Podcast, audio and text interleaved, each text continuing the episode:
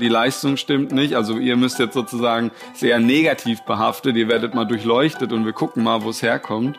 Wohingegen dann ähm, Amateure gerade, das ist wahrscheinlich mit das, das Schönste an meinem Job, die hierher kommen, immer das aus freien Stücken machen und immer sehr, sehr motiviert sind und natürlich sich ganz viel erhoffen und sozusagen das sehr positiv behaftet ist.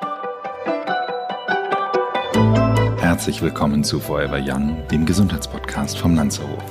Mein Name ist Nietz Behrens und ich bin nicht auf der Suche nach der ewigen Jugend. Ich versuche Antworten darauf zu finden, was ein gesundes Leben ausmacht. Ich möchte wissen, was man dafür tun kann, möglichst lange fit zu bleiben. Aus diesem Grund treffe ich jede Woche einen Gesundheitsexperten, der mir meine Fragen beantwortet. Und wer weiß, vielleicht kann man am Ende durch dieses Wissen doch ein längeres Leben führen. Herzlich willkommen zu einer neuen Folge Forever Young. Ich sitze hier heute mit zwei studierten Sportwissenschaftlern. Der eine von beiden ist Dan Loran. Dan ist zugeschaltet über Zoom, wie wir es ja so häufig im Augenblick in der heutigen Zeit machen. Und äh, darüber hinaus sitze ich hier mit Max Höflich. Max ist der leitende Sportwissenschaftler oder der leitende Sportwissenschaftler für den Bereich der Leistungsdiagnostik im Landsmedikum in Hamburg. Und beide zusammen verbindet die Tätigkeit für das Team Bora Hans Grohe, eins der äh, wenigen deutschen World Tour Teams, die eben halt äh, im Rahmen der World Tour auch unter anderem an der Tour de France teilnehmen. Also eins wahrscheinlich der bekanntesten Rennen überhaupt. Also erstmal Hallo an euch beiden. Moin. Hallo, hallo Nils, hallo Max. Genau, zu Dan möchte ich ganz kurz äh, einmal sagen, Dan ist der Head Coach ähm, des Boa Hans Grohe Teams. Er ist darüber hinaus Head of Innovation. Das Ganze macht er schon, also für das Team ist er schon äh, zuständig für seit 2016. Du bist aber darüber hinaus auch der Coach von wirklich den äh, mit weltbesten Triathleten zum Teil, die du auch eben halt äh, coach. Das heißt also, du bist sehr viel breiter aufgestellt als nur das Thema Radfahren. Ist das soweit richtig? Genau, das äh, stimmt. Komme vom Bereich, also bin früher selber Radrennen gefahren, dann angefangen, die Triathleten zu trainieren und jetzt äh, bei den Radfahrern wieder gelandet. Genau, das ist auch wieder die Verbindung zu unserem Max. Max äh, ist auch äh, sehr leidenschaftlicher Radfahrer in seinem Privatleben und äh, man muss schon sagen, eigentlich ein äh, sehr ambitionierter Freizeitsportler eigentlich schon. Genau, ambitionierter Amateur, würde ich, würde ich bezeichnen. Also von Karriere oder so kann man nicht sprechen, aber ambitionierter Amateur trifft es ganz gut. Wie viele Kilometer habt ihr beide schon dieses Jahr gefahren? Oh, ich weiß es gar nicht. Bei mir sind es, glaube ich, drei, dreieinhalb okay. tausend. Okay. Ich kann es auch nicht genau sagen. Also seitdem ich selber nicht mehr fahre, habe ich mich ganz meinen Athleten verschrieben. Da spielt die eigene Leistung und auch die eigenen Kilometer keine Rolle mehr. Wenn es geht, wenn Zeit ist, dann äh, mache ich das und ich liebe es auch nach wie vor. Bin aber auch immer wieder mit Laufstunden unterwegs. Das lässt sich manchmal besser integrieren. Effektivität ist da das. Ja, zeitliche Effektivität, also kann ich als Läufer nur sagen, ähm, ist absolut da gegeben. Kommen wir mal zu der aktuellen Situation, in der wir uns im Augenblick befinden. Das ist natürlich für den Radsport auch eine besondere Herausforderung. Äh, Dan, kannst du was sagen, wie im Augenblick gerade die Situation bei euch im Team ist und was das so für das Training bedeutet? Es gab jetzt immer relativ viele äh, Wechsel, was die Termine angeht, aufgrund der ähm, Corona-Geschichte. Äh, jetzt ist es aber so, dass die UCI, also der Weltradsportverband, ähm, einen Kalender rausgegeben hat. Es geht noch nicht alles, aber es ist jetzt fix, dass die Tour de France Ende August sein soll und danach gefolgt eben von der Vuelta und dem Giro d'Italia oder umgekehrt von dem Giro d'Italia und dann der Vuelta. Auch die Weltmeisterschaft soll stattfinden und wir haben jetzt konkrete Termine, auf die wir mit den Athleten hinarbeiten können. Äh, natürlich immer unter Vorbehalt, je nachdem, wie sich die Corona-Situation verhält, aber wir sind da jetzt sehr zuversichtlich äh, und hoffen, dass in den nächsten viereinhalb Monaten die Situation ist, dass auch Wettkämpfe unter normalen Bedingungen stattfinden können.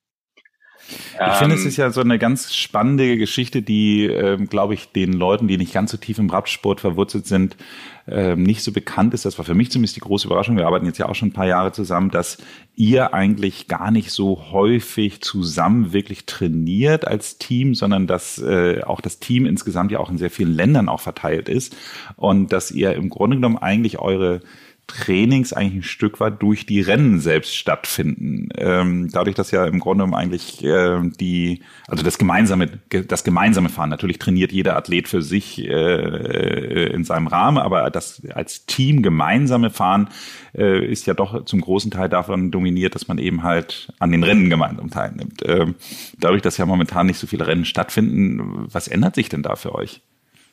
Na, ähm, also ist genau richtig. Also im Training ändert sich gar nicht so viel, weil die Athleten sind es gewohnt, sich alleine zu Hause vorzubereiten. Sie haben ihren Trainer, ähm, sie haben ihren täglichen Trainingsplan, die Daten werden ermittelt, sie haben ihre Werte, mit denen sie arbeiten können und über Telefon, WhatsApp oder was auch immer für Kommunikationsmittel findet die Kommunikation statt.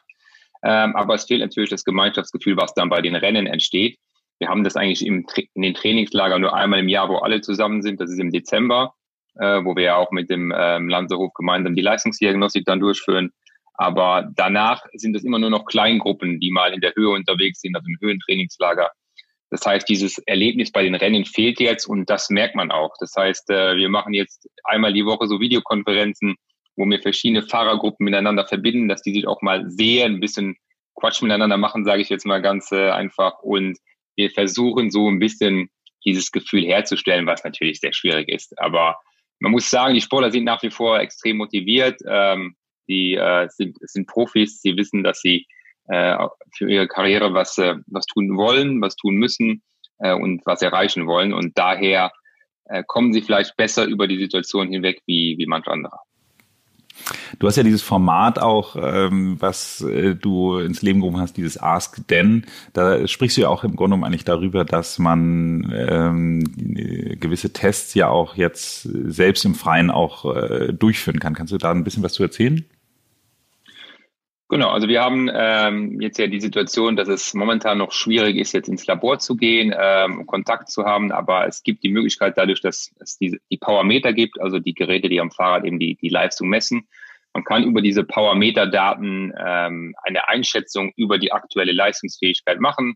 Ähm, da fährt man verschiedenste Intervalle, einmal im, im maximalen Bereich, was den Power 2 Max-Bereich angeht, dann einmal ein bisschen längeres Intervall und aufgrund der Erfahrung, die wir haben, auch aufgrund der Daten, die wir dann ähm, auch teilweise mit, mit Lanzerhof ermittelt haben, ist, ist, ist eine Einschätzung möglich. Also man kann dem Sportler schon an die Hand geben, was er jetzt grob weiter trainieren kann. Und das ist schon mal für viele sehr, sehr hilfreich.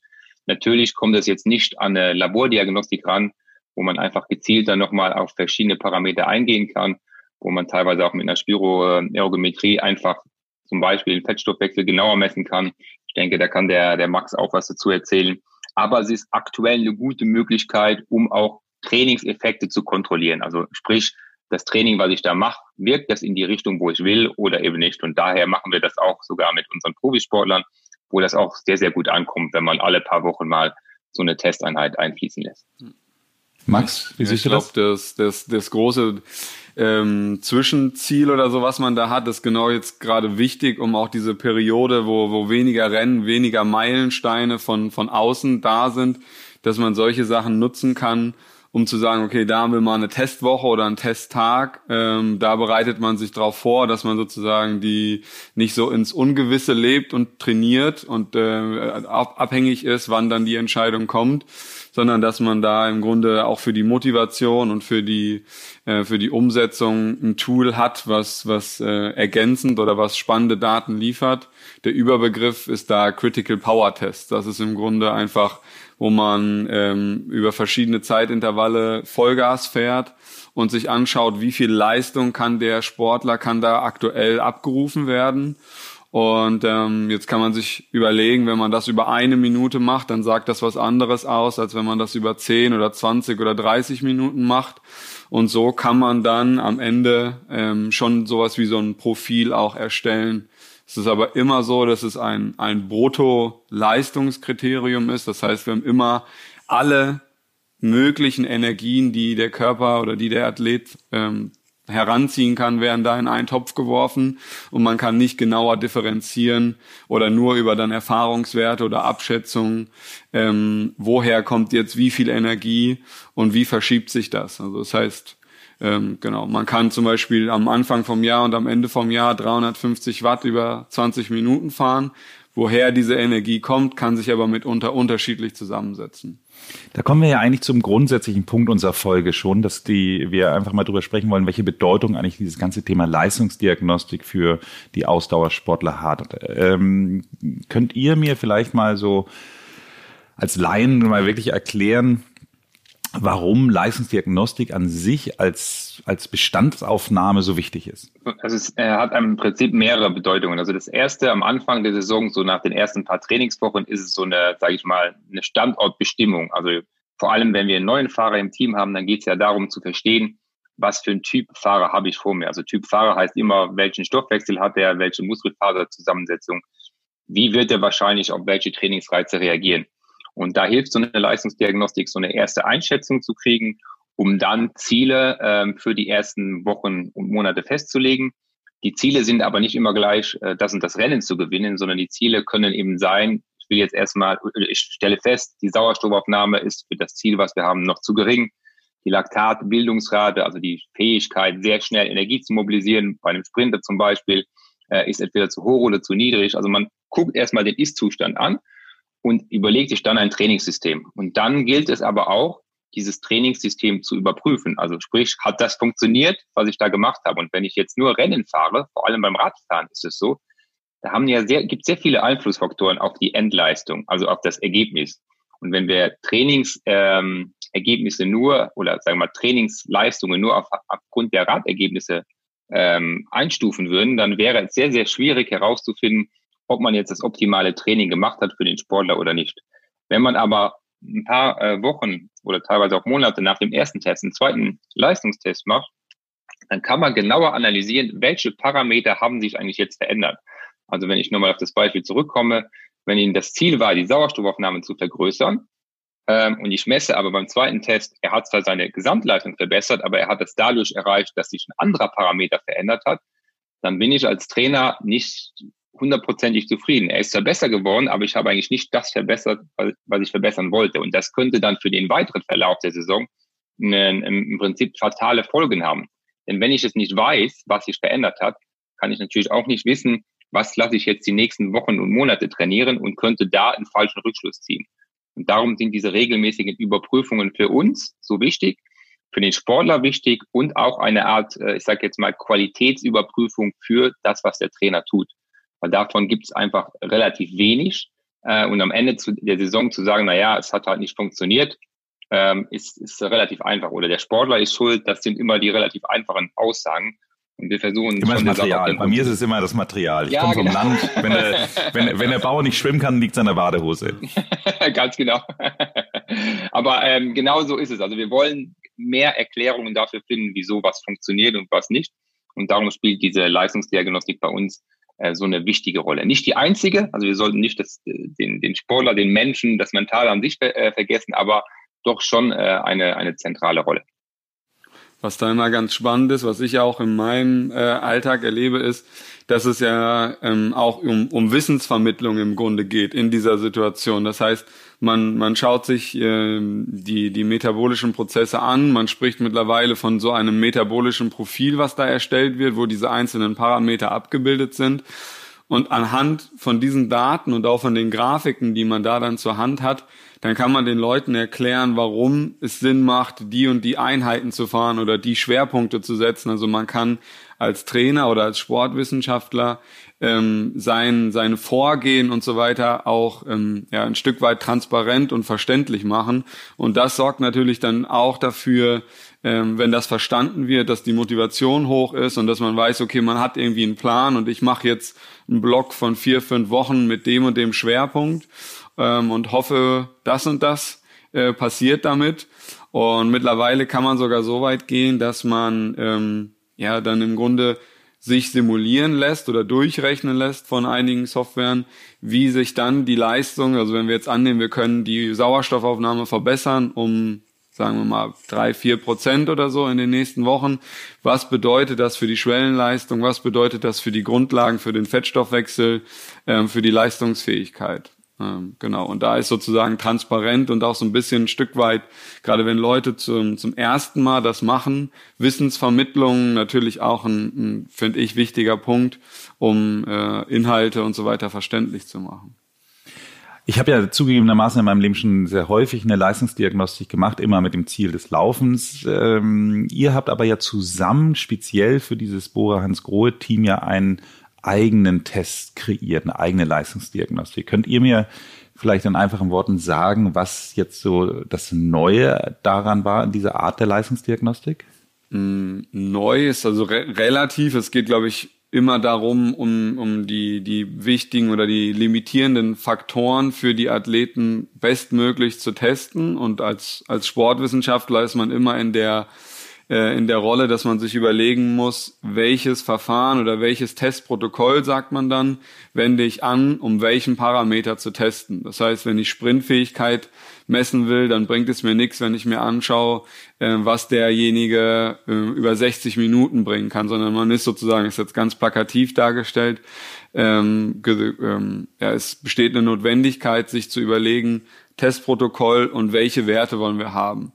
Und das Besondere an der ähm, Bora Hans Grohe Diagnostik ist im Grunde, dass das für das Team besonders der, der Startschuss ist nach der Pause. Das heißt, man weiß, die Fahrer sind jetzt nicht in Topform. Im Gegenteil, kommen wahrscheinlich gerade aus dem Urlaub die einen oder anderen und sind noch wenig Rad gefahren. Und ähm, da geht's erstmal darum, ähm, vor allen Dingen Grundlagen, Fettstoffwechsel, die Basis bestmöglich abzubilden und so ein ja, einen Grundstock zu liefern, mit dem dann, das wird ja von, von, vom Tegernsee direkt ins Trainingslager gegangen, äh, wo dann die ersten Schwerpunkte ähm, entsprechend gesetzt werden.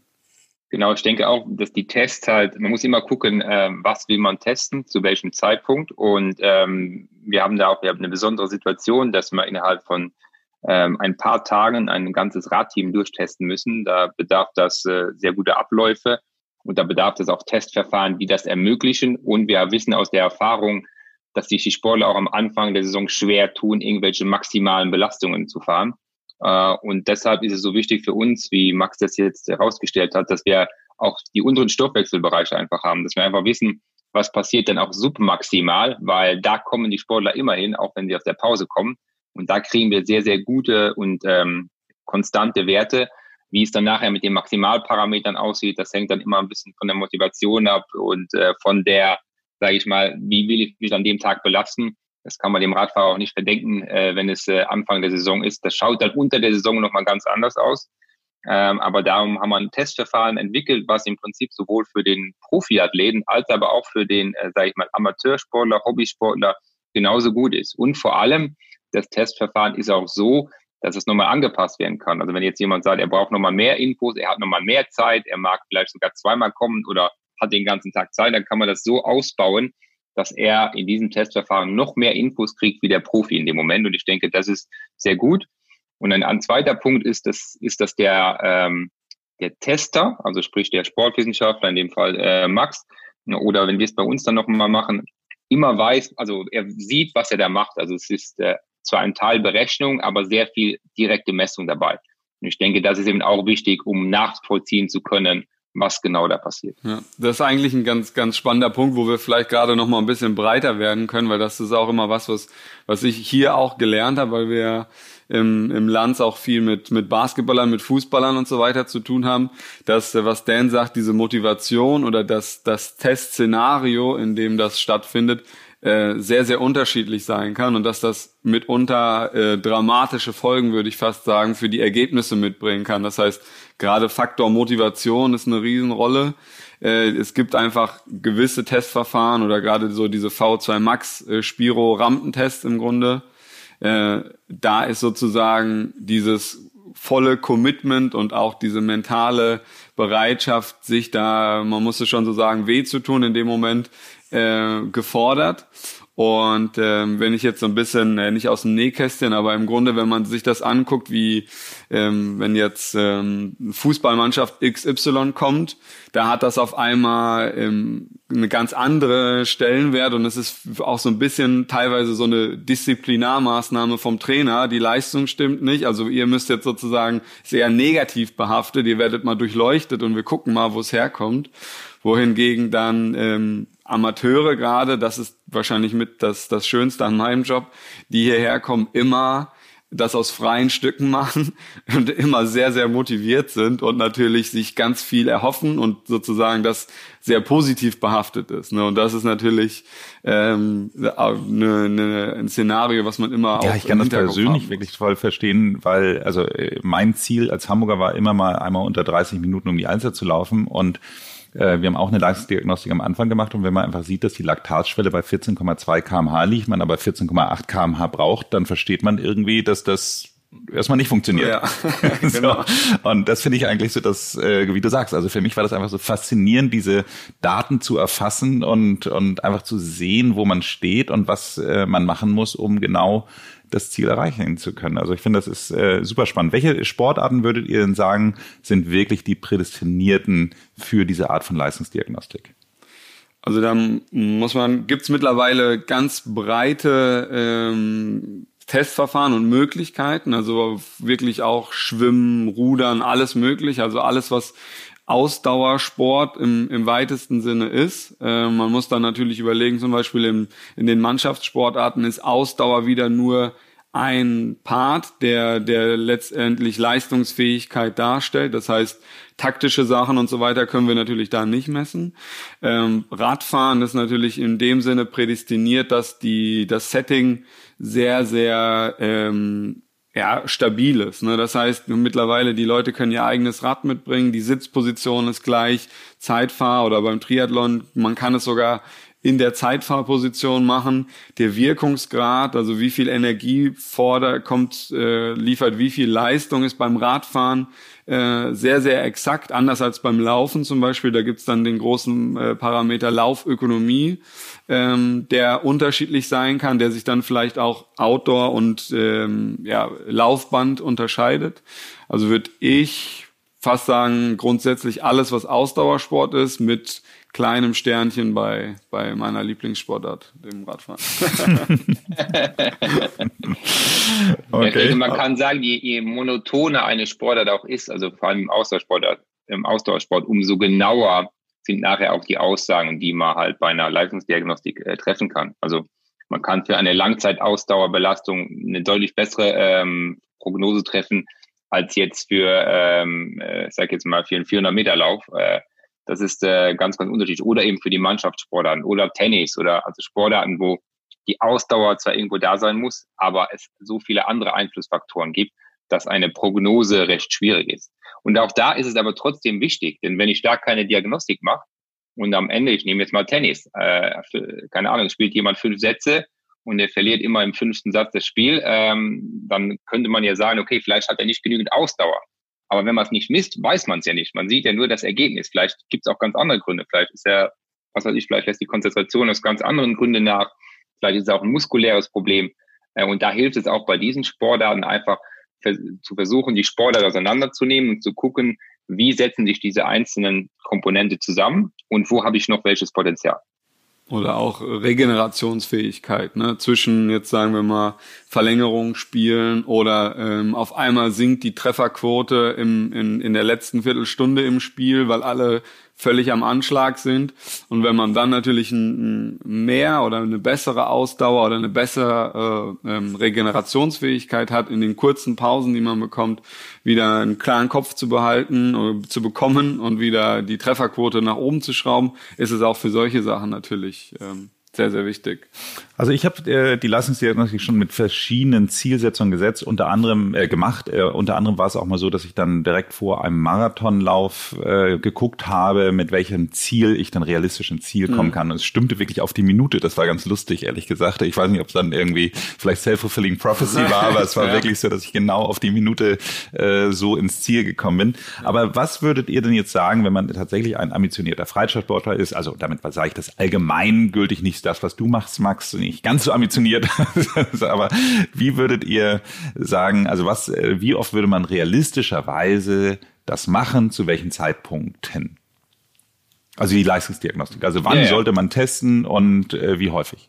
Also es gibt im Grunde so, ähm, würde ich mal sagen, zwei, drei ganz klassische Zeitpunkte, wo es Sinn macht. Den einen haben wir gerade schon besprochen, das ist im Grunde nach der Pause äh, wenn man wieder loslegt, so ein bisschen Fahrt aufgenommen hat, aber einfach um, es geht im, was ist das Ziel von der Diagnostik in dem Moment, ist einfach die Trainingseffektivität zu steigern und zu wissen, wenn ich möglichst schnell mich wieder verbessern will, an Topleistung anknüpfen will, ähm, zu wissen, wo wird was gemacht sozusagen, das möglichst genau. Und das ist auch das Schöne, dass wenn man dann über ähm, Jahre sozusagen die Vergleichswerte hat, dass man die Entwicklung selbst in einem Tiefstand sozusagen in dem Moment trotzdem Veränderungen und Entwicklung sehen kann. Das zweite ist dann im Grunde so im klassischen äh, Bereich, dass man ähm, vielleicht im Frühjahr, also so ein halbes Jahr später, ähm, wenn es ins Trainingslager geht, äh, wenn man nochmal Schwerpunkte setzt oder wenn sich so der, der Trainingsfokus ähm, nochmal variiert und, und verändert. Ähm, und eine Sache hast du, die ich sozusagen als Ergänzung immer da mit reinnehme, die hast du gerade angesprochen, ist, wenn man das Ganze sehr nah an einen Wettkampf ranlegt dann ist der, dann ist der, die Motivation oder der Erkenntnisgewinn ein ganz anderer. Dann geht's darum, um Fueling, um Pacing Strategy zu entwickeln, zu gucken, okay, wenn ich jetzt die und die Geschwindigkeit laufe beim Marathon, ähm, wie viel Kohlenhydrate verbrauche ich da? Wie viel übernehme ich über so ein Gel auf? Ähm, was habe ich gespeichert? Reicht das für drei Stunden Marathon? Ja, nein, vielleicht. Äh, das kann man mittlerweile ganz gut eben auch als ähm, Strategietool nutzen. und dann eben das wird wahrscheinlich im Profibereich sich nochmal unterscheiden, aber so für den Amateurbereich würde ich sagen, sind das die drei, die ich auf jeden Fall hervorheben würde. Also im Profibereich ähm, doch sehr ähnlich. Also wie du gesagt hast am Anfang, nach den ersten paar Trainingswochen und dann oft so äh, in etwa vielleicht zehn Wochen vor einem wichtigen Rennen nochmal oder einer Rundfahrt, wo man auch noch was bewirken kann. Also es ist ja immer äh, gut, eine Diagnostik zu machen, aber wenn man danach nichts mehr bewirken kann bis zum, bis zum Rennen, dann ähm, äh, hilft einem die Erkenntnis dann auch wenig. Das heißt, ähm, da streuen wir das dann nochmal ein. Und äh, was bei uns weniger der Fall ist, ist jetzt das Messen direkt vom Wettkampf. Ähm, das hat aber mehr ähm, psychologische Gründe, sage ich mal, weil entweder er ist gut drauf oder er ist nicht gut drauf. Wenn er nicht gut drauf ist und das kommt vorm Rennen raus, das äh, hilft nicht unbedingt. ähm, wir, wir, hatten tatsächlich diese Idee mal, dass man sich überlegt, okay, äh, dass man immer wissen, in welchem Zustand der Fahrer rein objektiv da reingeht, aber ähm, das war dann so eine, eine sportwissenschaftlicher Gedanke, der sich aber in der Praxis dann sehr schnell als schwierig herausgestellt hat in der Akzeptanz. Und damit ist es in der Praxis dann auch nicht mehr relevant. Also man kann das dann vielleicht mal mit dem einen oder anderen Sportler machen, der das gerne machen will. Aber in dem Moment, wo es kein Commitment beim Sportler gibt oder man ihn verunsichert, ähm, hat das im Leistungssport dann keine Relevanz mehr. Darum ist es manchmal so, dass im Leistungssport vielleicht teilweise weniger Diagnostik gemacht wird als im, im Amateursport, äh, weil es im Amateursport oft der Fall ist, dass man wirklich sehr, sehr individuell auf die Leute eingehen kann. Und im Profisport, wenn ich da einfach eine ganze Mannschaft habe, äh, ich habe da acht Leute beim Rennen, dann wird der getestet, dann sieht das der andere, ja, teste mich mal auch und äh, dann äh, kommt es kommt so eine so eine Dynamik rein und das äh, muss man dann einfach abschätzen, was man will.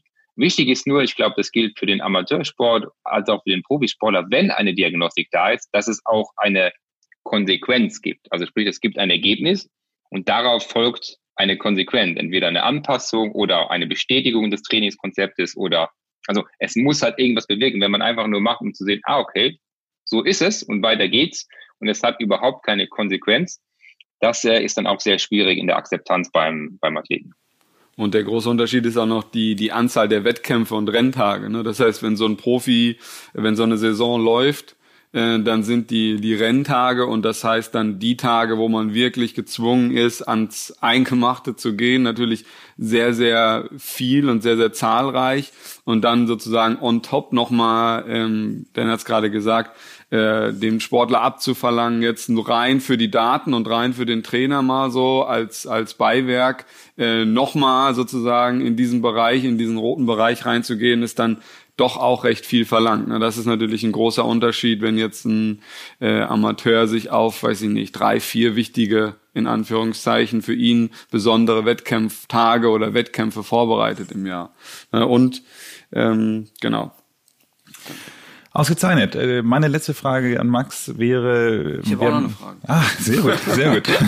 Aber meine letzte Frage an dich wäre, wir haben schon gehört, dass man eben halt den Test schon sehr ausweiten kann, wenn man eben halt viel Zeit hat. Aber wo würdest du sagen, ist so die, was muss man Minimum an Zeit mitbringen, um eine Leistungsdiagnostik zu machen? Also grundsätzlich ähm, habe ich äh, es gerne, wenn man die Zeit hat, direkt nach der Durchführung kurz durchatmen, duschen und sich dann zusammen daran setzt und die Daten bespricht. Äh, das fordert natürlich dann äh, ein deutlich größeres Zeitfenster als rein die Durchführung. Deswegen sind meine Lieblingstermine im Grunde diese drei, vier Stunden Termine. Das ist da, wo man wirklich äh, erklären kann, durchführen kann und dann direkt sich das anschauen kann. Also da habe ich immer das Gefühl, dass die Leute am meisten mitnehmen, am meisten ähm, ja, erfahren über sich selber und über die Auswirkungen. Ähm, genau, man kann natürlich das auch entkoppeln. Durchführung anderthalb Stunden, zack, zack, zack. Gerade wenn Leute zum wiederholten Male kommen, ähm, das reinnehmen und dann macht man, wenn man mit den Leuten arbeitet, die Trainingsplanung auch in meiner Hand liegt, dann fließt das eine ja in das andere ein und dann spricht man, okay, wir haben jetzt nächsten vier Wochen den und den Block, weil wir haben gesehen, XY ist passiert. Ja, das ähm, würde aber so die für, für das erste Mal oder als Ideal würde ich eigentlich schon ähm, ein Setting beschreiben, wo man, wo man auch die Auswertung direkt machen kann. Deine Frage wäre noch? Ach so, ja genau. Ich würde sagen, ich habe im, im Radsport oder generell im Ausdauersport ist ja Höhentraining auch ein, immer ein großes Thema. Ähm, ich würde zum Beispiel von Dan gerne wissen, wie geht ihr mit, äh, mit Höhentrainingslager um? Oder testet ihr da nochmal separat oder macht ihr Einheiten, wo es nicht ähm, ja, ganz so wichtig ist, sage ich mal? Oder ja, was spielt Diagnostik und Hypoxie bei euch für eine Rolle? Also ähm, bei uns spielt Höhentraining eine, eine, große Rolle, also vor allem bei den Fahrern, die Richtung Gesamtklassement gehen bei einer Grand Tour, also Tour de France, Giro d'Italia zum Beispiel. Ähm, und in Höhentrainingslagern sind wir extrem vorsichtig, also sprich da, äh, wir fahren zum Beispiel öfters in die Sierra Nevada oder äh, ins, äh, ins Ötztal, äh, wo wir einfach oben in der Höhe schlafen, wo wir dann das Konzept fahren, Living High, Training Low. Also wir schlafen oben, wir, die Sportler halten sich oben in der Höhe auf, aber trainieren erstmal recht viel auch unter normalen Höhenbedingungen, also normalen Bedingungen. Natürlich fährt man auch mal den einen oder anderen Pass hoch, aber prinzipiell ähm, eher unten trainieren. Das hat den Vorteil, dass man die Intensitäten fast äh, eins zu eins halten kann. Nicht unbedingt in den ersten Tagen, aber doch nach den zwei ersten Blöcken. Und wir machen da ein großes Monitoring. Also wir sind A, vorsichtig im Training. Wir ähm, wenn man jetzt zum Beispiel von Trainingsblöcken spricht, wir fahren da sehr oft eher so zwei Einserblöcke, also zwei Belastungstage, ein Entlastungstag, wogegen wir sonst auch mal gerne drei oder vier Belastungstage hintereinander machen. Äh, wir monitoren Gewicht, Schlafqualität, Herzfrequenzstabilität, ähm, äh, natürlich das Empfinden, wie geht's dem Sportler, ähm, dann auch ähm, noch verschiedene Blutparameter, wie zum Beispiel Harnstoff, CK, also relativ viel Aufwand, den wir in der Höhe betreiben, auch mittlerweile nur in kleinen Gruppen, weil in großen Gruppen ist es dann schwer zu kontrollieren und haben damit aber sehr gute Erfahrungen gemacht. Das ist einfach nur so, man muss wissen, sobald man seinen Körper über mehrere Stunden der Höhe aussetzt, kommt er in eine Art Stresszustand.